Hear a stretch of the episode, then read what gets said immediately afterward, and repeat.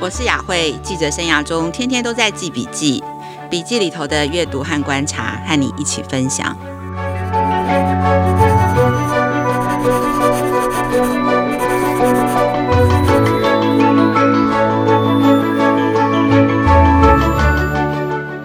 大家好，我是雅慧。今天的总编辑教育笔记要谈的主题是图书馆的改变。这一集 Podcast 上架的时间是呃四月二十日，然后四二三是世界阅读日哦。嗯、呃，这个月也是一个阅读月哦。想到阅读呢，大家就会想到图书馆。我不晓得图书馆对大家的记忆哦是什么样呢？但是对我来讲，其实在整个成长跟学习的阶段，图书馆是一个很重要，可以让我打开认识世界的窗，而且也是一个学习压力逃脱的一个出口哦。我还记得小学的时候，真的是那个整套的福尔摩斯啊、亚森罗平啊这些。书都是在图书馆里头一本一本的看完哦。那时候家里没有这么多的课外书，所以真的图书馆就是我心目中的一个可以逃脱这个学习压力，然后呃进入一个幻想世界、一个更大世界的一个一个窗口这样。然后我还记得在高中的时候呢。我还加入了这个图书馆社，然后虽然学的是那种非常呃无聊的什么图书馆编目啊，但是有这个机会可以泡在图书馆里头，看到各式各样的书。那每一本书其实都很像是一个这个通往一个不同想象世界的一个阶梯哦。所以图书馆对我这个整个成长来讲是一个意义很深的一个地点。不晓得对于大家来讲，图书馆是你心中的一个什么样子的一个所在？那讲到图书馆，我们过去就想到的就是阅读，但是这几年其实我们看到图台湾还有世界，其实图书馆定位的改变都非常的大。其实最重要的改变的关键就是从图书馆的这个核心是阅读，其实已经移到学习，所以图书馆不只是一个阅读的地点，它其实是一个学习的基地。所以，哪一个图书馆它的经营可以触动更好的学习，它就是一个未来图书馆的一个典范。今天的 Podcast 要跟大家介绍，我看见图书馆一个很重要的三个转变，同时还想介绍两间很酷的公共图书馆，一个是芬兰的赫尔辛基图书馆，另外一个就是纽约的公共图书馆。想要大概的介绍这两个图书馆到底在做些什么样的事情给大家。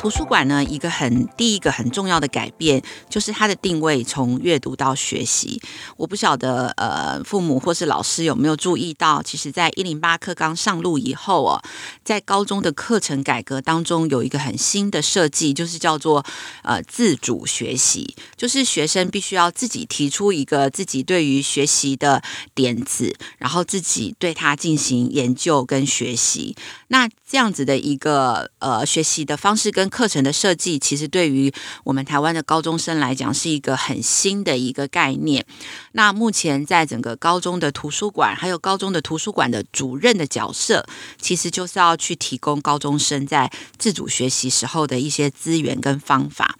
那这样子的一个趋势对台湾来讲很新。那但是其实在世界上，呃，世界各国很多国家的在高中教育的阶段，其实也都是。这样子的一个趋势，尤其是在疫情呃发生后，跟疫情呃在发生当中的这个时间，其实图书馆都扮演很重要的角色哦。譬如我们在芝加哥的研究编辑黄敦晴，他就分享他自己小孩这个高中学校的图书馆的定位，就是要教孩子资讯素养的技能。然后可以确保孩子在资讯爆炸的世界里可以获得成功跟终身学习的能力。然后他们学校的图书馆、社区的图书馆也曾经获得这个美国图书馆协会的一些奖项。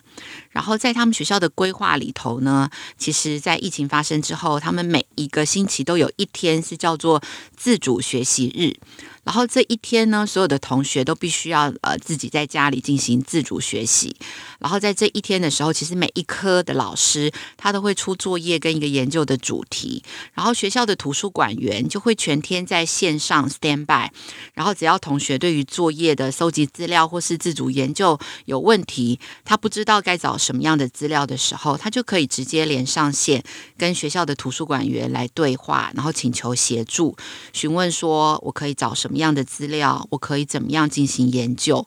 除此之外，除了学生自己发动的自主学习，然后学校的图书馆也会有主题的策展。比方说，在总统的大选前后，就会推出很多怎么样辨识假新闻啊，跟民主的专题。然后，另外在美国最近有很多关于种族议题的讨论啊，比方说黑人的议题啊，女性的议题啊，亚洲呃亚洲的议题等等。然后这些会配合学校的学生的学习跟主题的研究。然后，另外学校要提供这样子的研究跟服务的咨询，也必须要很多硬体的资源。所以学校的图书馆必须除了藏书，还要有研究的资料库，然后专业的期刊，然后 e-book、影音、APP 等等，然后都是可以提供给学生在学习上的辅助。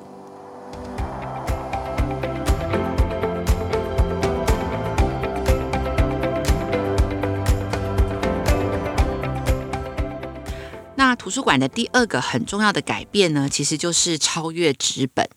就是我们以前想到的图书馆，就是很多很多很多的书。那但是其实现在的这些数位的原住民，其实他们阅读纸本的机会会越来越少。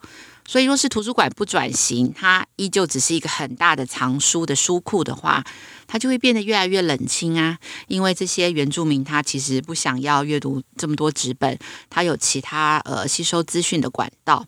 所以呢，其实呃很多图书馆它就在进行这样子的一个呃转型跟改变。比方说，在美国有一个很有名的例子，是佛罗里达有一个呃图书馆，一个高中的图书馆，它就是观察到这样子的现象。所以他们就做了一个很大的一个改革的计划，然后这个改革计划从二零一五年开始，他们就大量的整理全校的藏书，他们到最后只留下学生最爱借的五千本书，而且这五千本书。对台湾来讲，可能就是闲书，也就是高中生最爱的各式各样的小说。他们敢做这样子的一个呃一个转型的定位，真的是非常的大胆。然后他们把这些借阅率比较低的书，全部都电子化，或者是捐给附近的学校。所以他们挑了一万本书电子化，二点四万本的纸本书送出去，然后只留五千本是借阅率最高的书，纸本书留在图书馆。然后把这些资源跟书的空间空出来以后，他们就呃整理了很多数位学习资源的服务，还有数位的这个线上课程运用的活动，然后把多出来的这些书架、书的空间，把它变成一个呃呃线上线下可以讨论跟整合的一个空间，然后会议室等等。然后，因为这个学校里头有七成的学生，他们的母语不是英文，然后他们就帮助这些学生可以透过阅读增进英文的能力。然后这几年下来，他们学校的学生的英文的阅读能力成长了百分之七十以上的进步。然后在这样子的整个运作跟空间，还有馆藏资源，还有经营中心的转型之后，其实反而很有趣哦，借书的次数一直成长。因为这些书都是学生最爱的书，然后有很多的书的这个借出的比率也有大幅的成长。然后在呃疫情开始之后，学他们学校的 e-book 的平台，每一个月都有超过三千本的电子书被打开，登记阅读的时数超过一千六百个小时。所以我们看到，其实呃，数位原住民他们并不一定是不爱阅读，而是他们可能阅读的素材太多了。他们线上的资源太多了，我们怎么样去整合呃他们最喜欢的资源，然后让他们最喜欢的资源可以送到他们的面前，让他们知道这些是很有趣的阅读素材，其实是需要用心经营的。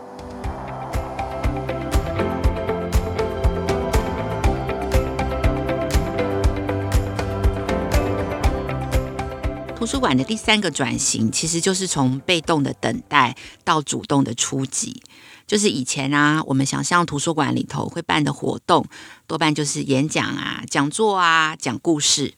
那但是呢，现在图书馆它会设计出各式各样给不同年龄层的不同的学习课程，然后提供各式各样的硬体设备，然后老师，而且都是免费的。比方说，其实很多图书馆都会有 3D 列印的工作坊啊，节庆的手作工作坊啊，雷雕啊，实验啊，烹饪园艺，甚至还有财务一对一的课程、写作课、创业课，就是各式各样的学习的资源，只要你想象得到，其实图书馆就可以整合跟提供。因为图书馆它过去知识来源就是纸本书，那但是现在知识的来源跟资讯的来源非常的多元，所以图书馆的这个中介的角色。就有很大的改变，然后图书馆也可以，过去我们可以去图书馆借书、借绘本让孩子看，可是事实上现在很多国外的图书馆可以，孩子可以去那边借玩具，或是借一些呃呃数位影音的资源，然后或是有一些账号，他可以把这些电子书跟呃线上的这些影片都都可以带回家看，这个也是目前图书馆一个很重要的一个转型的方向。分享完三个图书馆的重要的改变哦，一个是从阅读中心变成一个学习中心，第二个就是它呃不只是纸本，第三个它从一个被动等待的角色变成一个主动出席的角色。然后接下来想要跟大家介绍两间呃世界上很有名的图书馆，然后这两间图书馆都非常的有趣哦。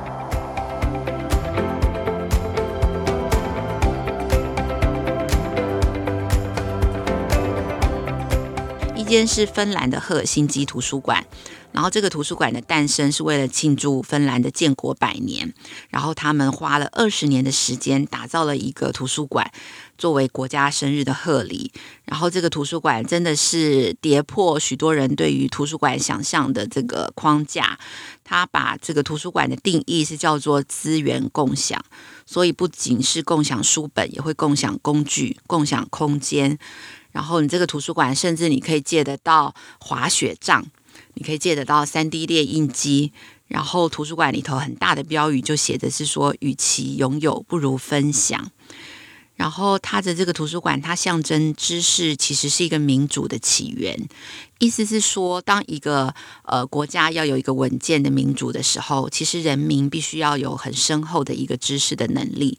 所以这个知识应该是要开放给所有的人。不是应该只有少数社会阶级的人才能够享有，所以这个图书馆一开始它就被规划成是一个多功能的社区中心，它可以是一个免费的空间，让人做任何的事情。借书只是活动之一，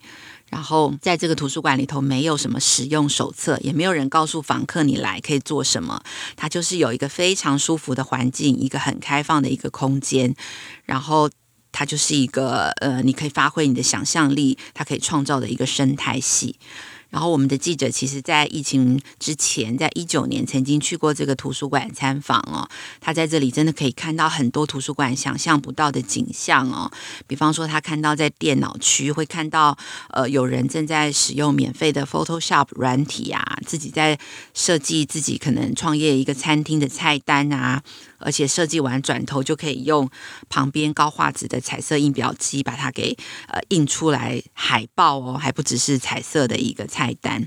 然后另外也可以有会议室，然后有大人小孩在讨论啊，然后有大人啊在教日文啊，甚至有美妆老师带着大小的化妆包在里头帮大家这个试妆啊，或者是说也有一个隔音的小包厢啊，大家可以在里头拿那种便利贴在开会啊，然后也有这个呃模特儿，然后跟摄影师在里头拍照取景。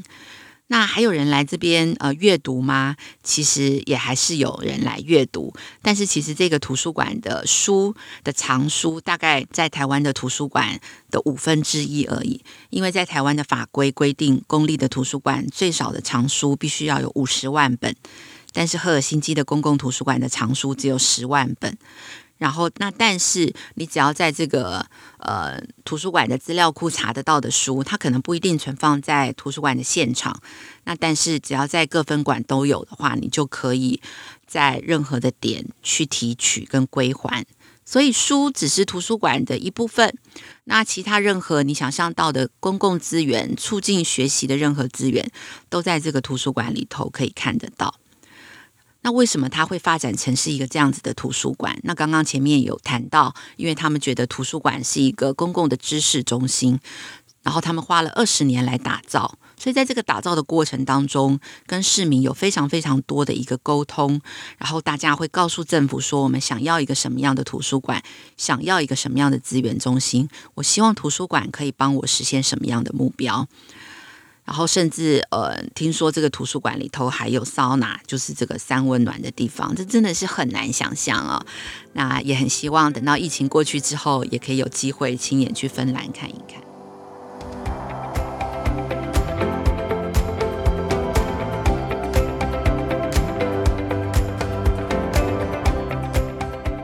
要跟大家分享的是纽约的公共图书馆。嗯、我记得我去纽约去旅行的时候，我去过这间图书馆，非常的喜欢这个图书馆的气氛。在这里，你就会觉得很想安静下来，好好的阅读。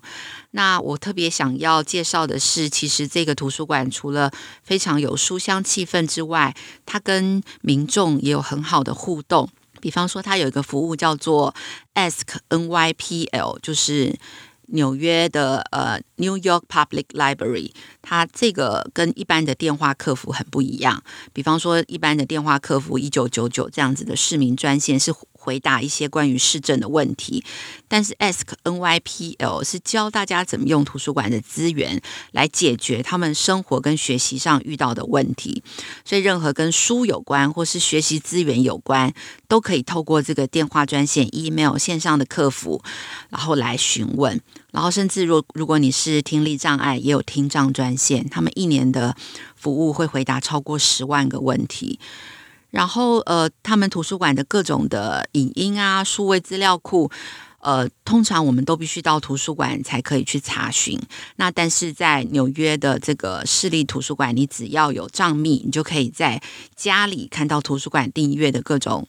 报纸啊，然后杂志啊，然后呃各式各样媒体的数位版，或者是线上资料库、百科全书、统计库、有声书等等，然后也都有专用的 APP，你都可以透过手机跟平板看到这些东西。那我觉得这些真的是呃打破大家想象很大的发展。那我觉得那个关键就是回到图书馆，它在过去是透过阅读帮助我们大家学习。那但是现在的图书馆的学习的管道有很多，所以图书馆的角色整个就被打开了。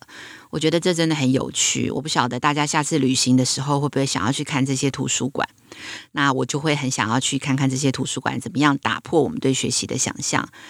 那这一集的节目还是要谢谢我们的研究编辑黄敦晴帮我们做了很多的研究。接下来，呃，花一点点时间，我想要回应读者在我们许愿池提出的一些回馈哦，然后非常呃非常开心哦，看到呃很多的听众真的听了我们的节目，而且有呃有提出他们想要呃想要听到更多的节目的想法以及一些回馈，然后有呃。有听众提到，很希望呃有阅读相关的一些节目，比方说要怎么样维持学生的阅读热情啊，怎么样有效的陪伴孩子们阅读啊。